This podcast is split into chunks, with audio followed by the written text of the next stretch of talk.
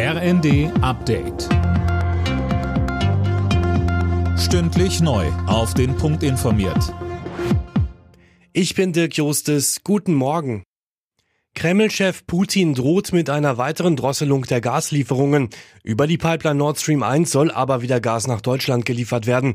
Gazprom komme seiner Verpflichtung nach, so Putin weiter. Imme Kasten. Putin stellt dafür aber Bedingungen. Voraussetzung sei, dass Russland eine in Kanada reparierte Turbine wieder zurückbekommt. Die westlichen Sanktionen blockierten das. Damit ist unklar, wie viel Gas nun tatsächlich über die Pipeline ankommt. Aktuell wird Nord Stream 1 ja noch gewartet, das soll morgen abgeschlossen sein.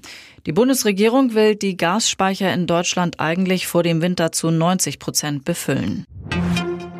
Wie kommen die EU-Länder durch den Winter, wenn Russland kein Gas mehr liefert? Damit hat sich die EU-Kommission beschäftigt und einen Notfallplan entwickelt.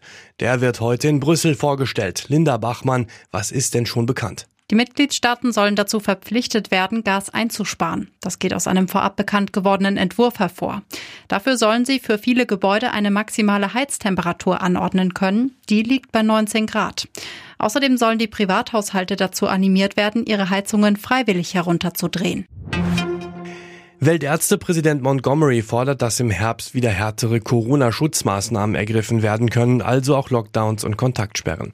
Den Funke-Zeitungen sagte er, man dürfe da keine Option von vornherein ausschließen.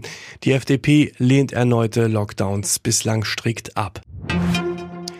Welche zwei Kandidaten kommen in die Stichwahl für die Nachfolge des britischen Premierministers Johnson?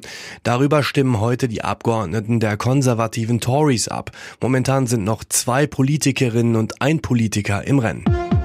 Alle Nachrichten auf rnd.de